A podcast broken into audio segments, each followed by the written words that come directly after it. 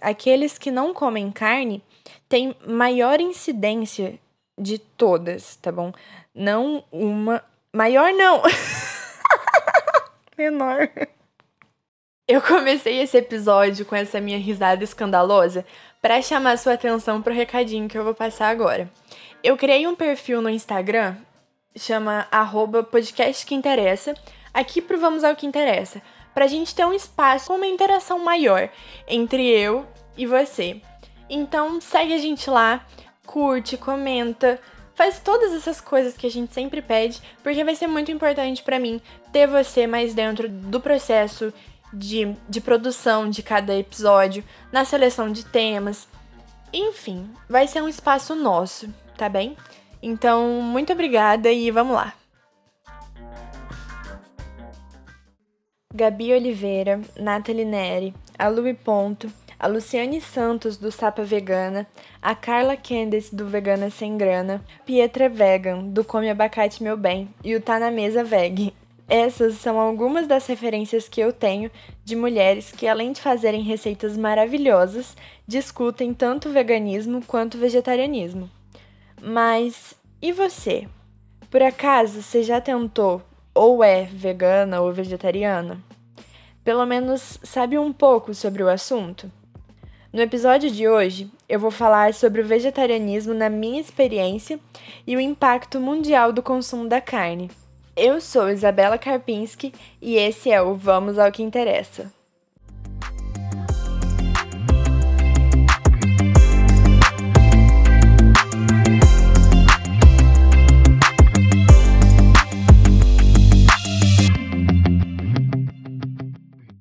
Antes de mais nada, eu queria deixar claro que a minha intenção falando sobre isso no episódio de hoje é muito mais de gerar um pensamento crítico em relação ao consumo da carne do que tentar impor alguma coisa a alguém, ok? Primeiro, todas as pessoas que não comem carne não são colocadas no mesmo pacotinho, sabe? Existem tipos de ser vegetariano e são mais de 10 tipos diferentes, mas eu vou explicar rapidamente os, os principais, que são os vegetarianos estritos, que são aqueles que não comem nenhum tipo de alimento que tenha origem animal. Tem os ovo-vegetarianos, que não comem nem leite e nenhum tipo de laticínio. Os lacto-vegetarianos, que não comem carne e ovos. E os ovo-lacto-vegetarianos, que apenas não consomem carne. E outra coisa importante é a gente saber diferenciar o vegetarianismo estrito do veganismo. O vegetarianismo estrito são aquelas pessoas que não comem carne ou nenhum outro tipo de alimento que tenha origem animal, né? Como eu já falei.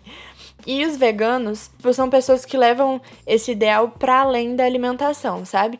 Não vou explicar muito sobre o veganismo porque eu ainda quero fazer um episódio só falando sobre isso. Eu não sei exatamente onde eu me encaixo, porque eu não sou muito fã de leite, mas às vezes eu uso para receita e tal, e enfim. A minha, a minha experiência como vegetariano começou em 2017. E eu estaria sendo muito mentirosa se eu dissesse que assim que eu tomei a decisão, eu nunca coloquei nem mais um pedaço de carne na boca. Porque eu comecei, né, a ser vegetariana, e aí, tipo, poucos meses depois, eu fui junto com meu pai num chá de bebê. E aí, chegando lá, eu vi que não tinha nenhum salgadinho, desses salgados fritos, sabe? Que eu poderia comer, já que eu não comia carne. Até que eu vi os kibes. Aí eu falei, putz, eu vou comer pra caralho. E, nossa, desculpa o palavrão, gente. E aí eu comi muito, mas eu comi muito, muito, muito kibe. Porque para mim não tinha carne. E aí só dias depois, quando eu tava em casa, eu decidi fazer kibe, porque era um salgado que não tinha carne, que eu fui pesquisar a receita e eu descobri que tem kibe, tipo, tem kibe não, tem carne na massa do kibe, né? Enfim. Seria eu doida da cabeça ou apenas desinformada? Mas, voltando. Como eu parei de comer carne e voltei algumas vezes, os motivos são assim muitos. Porque, por exemplo, de início, eu parei de comer carne pelos animais, né? Depois passou a ser por não querer pro meu corpo tanto de hormônio e aquelas outras coisitas mais que vem de brinde junto com a carne. É outro motivo, já foi a raiva da indústria pecuária e o imenso prejuízo que ela causa no meio ambiente. E eu acho que hoje é meio que tudo isso junto. E uma coisa que eu acho que é inegável é que o deixar de comer carne traz muitas mudanças para além da nossa alimentação, sabe? Porque um negócio que assim, eu não percebia ao longo desse meu processo de deixa de comer carne, volta a comer carne, deixa de comer carne, volta a comer carne. E que hoje eu consigo perceber é que eu mudei muito até a minha relação comigo mesma, sabe? Porque eu sou uma pessoa que hoje gosta muito de comer.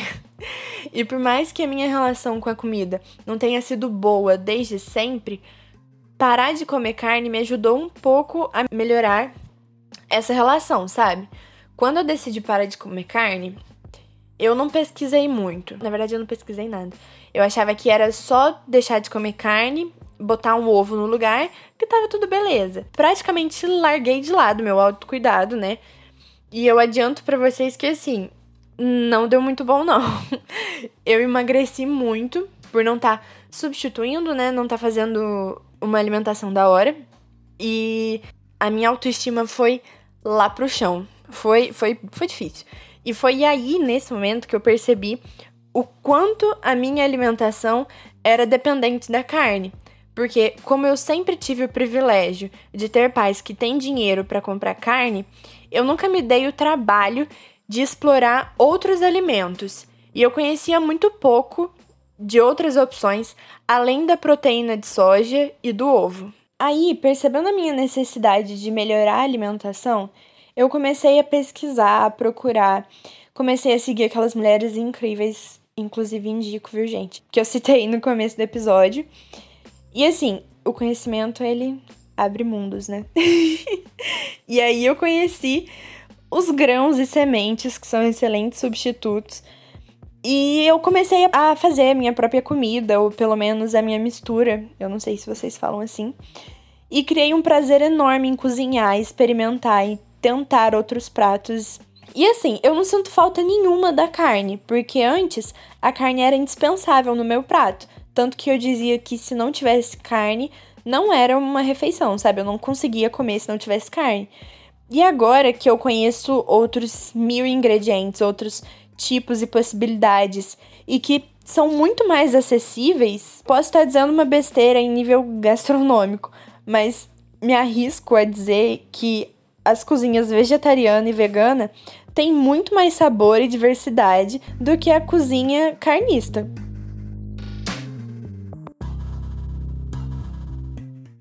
Agora, falando dos motivos, ou voltando, né, a falar dos motivos do porquê não comer carne, eu trouxe alguns dados e coisas que eu acho que são importantes de serem discutidas acerca do assunto. Mas também preciso falar que eu não fiz recorte racial porque eu não sei falar sobre isso, não tenho propriedade. Mas que eu ainda trarei alguém que saiba falar sobre. E fica aí um spoiler dos próximos episódios. então, a cozinha vegana, vegetariana, é muito mais saudável, tem menos sofrimento e desgaste ambiental, é muito mais barata. E eu vou começar falando dessa parte mais leve. Como eu já falei, eu tenho o privilégio de ter pais que têm dinheiro para comprar carne. Então eu não tenho ideia de quanto se gasta com carne, eu nunca tive que me preocupar com isso. Mas só da gente ver notícias de que a carne é a primeira coisa que as famílias estão tirando da lista de compra agora durante a pandemia, dá pra gente imaginar que ela é um dos itens mais caros e que mais faz diferença na hora de pagar. Então, se você não precisa comprar carne porque você não come carne, você gasta menos dinheiro. Agora, além de ser mais econômica, a alimentação sem carne é mais saudável. E para comprovar, sabe esses estudos populacionais, tipo IBGE, alguns comparam estilos de vidas semelhantes e fizeram isso entre vegetarianos e não vegetarianos. E aqueles que não comem carne têm menor incidência de todas as doenças crônicas não trans transmissíveis. Dicção perfeita. Por exemplo, hipertensão, diabetes, câncer, obesidade e todas essas outras. E também um estudo recente feito por uma universidade norte-americana mostra que veganos têm maior quantidade de ômega 6 e de ômega 3 no sangue. O ômega 6, ele é ligado à diminuição do colesterol ruim, e o ômega 3, ele é anti-inflamatório, além de ajudar no bom funcionamento do cérebro, tipo, melhorando memória e raciocínio, sabe?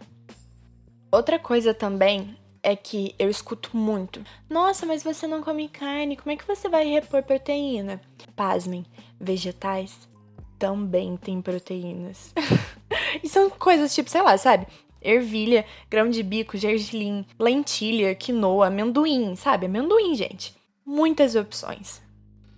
Já em relação ao sofrimento dos um boi, um porco e 180 frangos que morrem por segundo só aqui no Brasil, eu acho que eu nem preciso falar muito, né?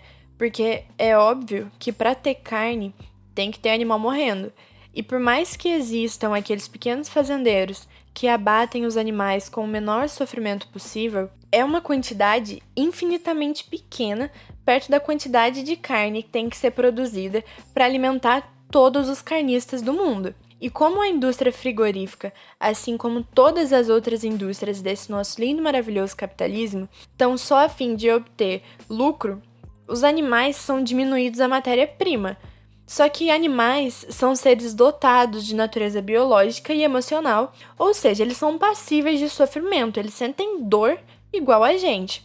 Eu acredito que nessa situação imagens chocam mais do que áudios.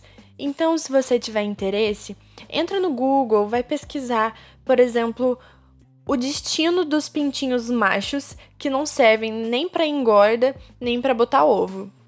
Por fim, a indústria frigorífica e pecuária afeta tudinho que você possa imaginar.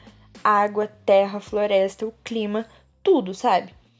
E eu vou começar pela água, que está presente desde o cultivo da soja, que vai alimentar o gado, até em todo o processo de abate.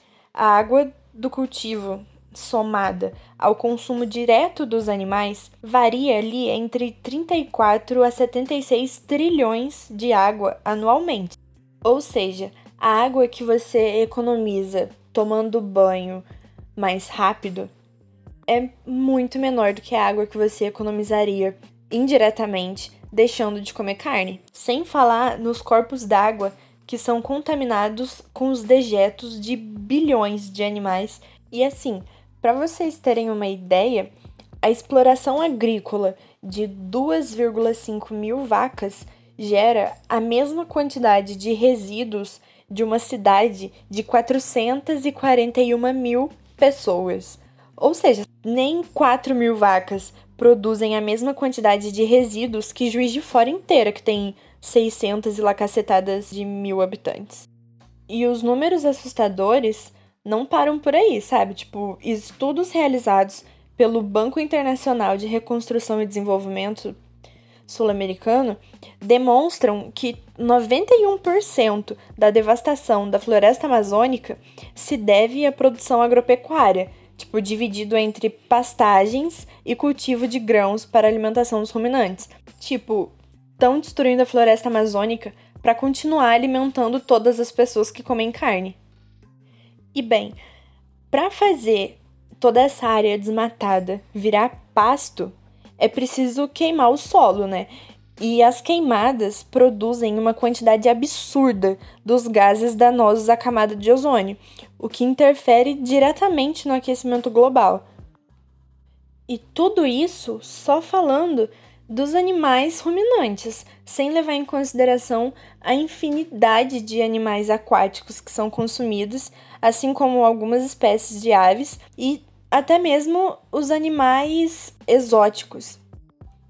Enfim, sem ainda entrar nos recortes sociais, eu trouxe só alguns dos tantos dados assustadores sobre o assunto para provar que o impacto do comer carne vai muito além de discussões sobre, por exemplo, o melhor ponto da carne.